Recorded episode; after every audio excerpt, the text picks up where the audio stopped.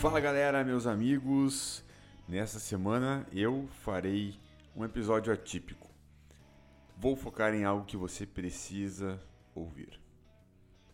Você com certeza conhece uma pessoa negativa que passa mais tempo da vida reclamando, certo?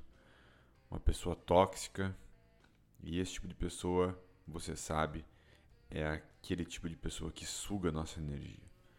Então, eu te convido a tomar um minuto do seu tempo e refletir um pouco sobre isso. Você gosta de ficar perto desse tipo de pessoa? Você se sente negativo também? Você também é uma pessoa que reclama em vez de agradecer? Gente, diversos livros tratam sobre esse assunto do poder do nosso subconsciente e sobre autodesenvolvimento, até mesmo a Bíblia. E cada um faz isso com uma linguagem diferente. É, foi uma coisa que me abriu a mente assim de ler livros diferentes que passam a mesma mensagem, mas através de histórias distintas. Muitos livros martelando sobre esse mesmo poder interno mas com exemplos diferentes. Nos últimos meses em que eu tenho me dedicado a estudar o nosso poder interior, eu me sinto na obrigação de compartilhar isso com vocês. É algo poderoso e a gente chama isso de fé. Não tem nada a ver com religião, já digo isso de antemão. Não importa a religião, cada um tem a sua. Mas isso tem a ver com o que você acredita e onde você se imagina se você colocou alguns entraves para não subir degraus na vida, ou alguém colocou em você, talvez seus pais, talvez amigos, e é sobre isso que eu vou falar.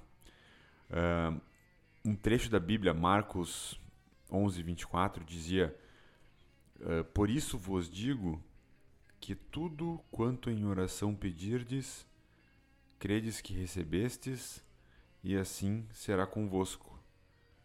Então, para que realmente a gente tenha algo, o primeiro passo é a imagem daquilo de forma real na nossa cabeça.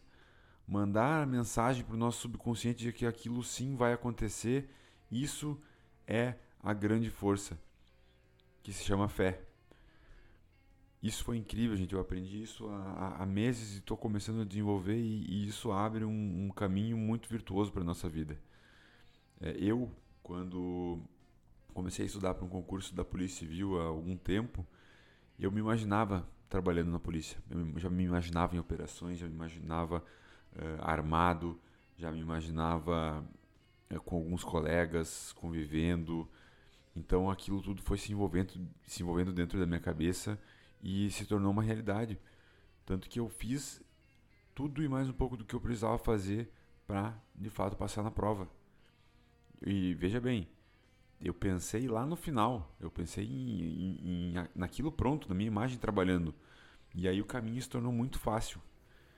A fé descrita na Bíblia é uma maneira de pensar, é uma atitude mental, uma certeza íntima, a convicção de que a ideia que aceitamos sem reservas na mente consciente ela vai ser assimilada e tornada manifesta.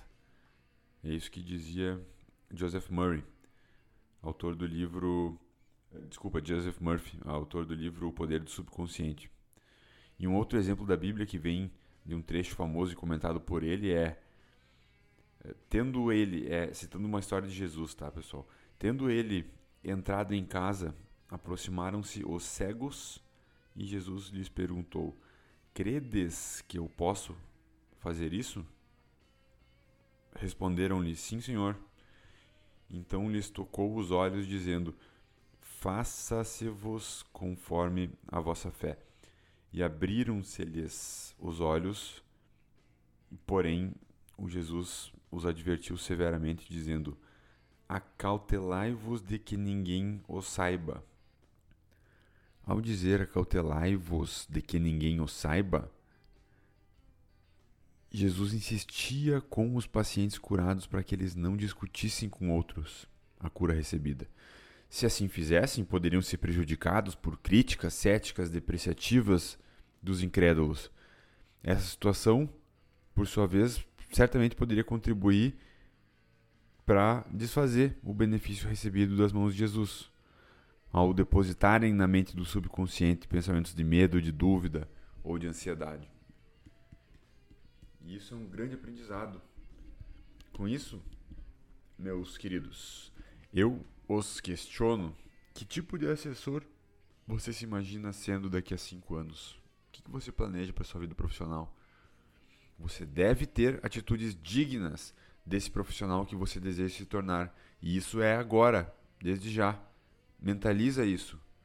Mentaliza o tipo de clientes que você quer atender, a carteira que você quer ter, os amigos que você quer ter. E comece agora os lugares que você quer frequentar.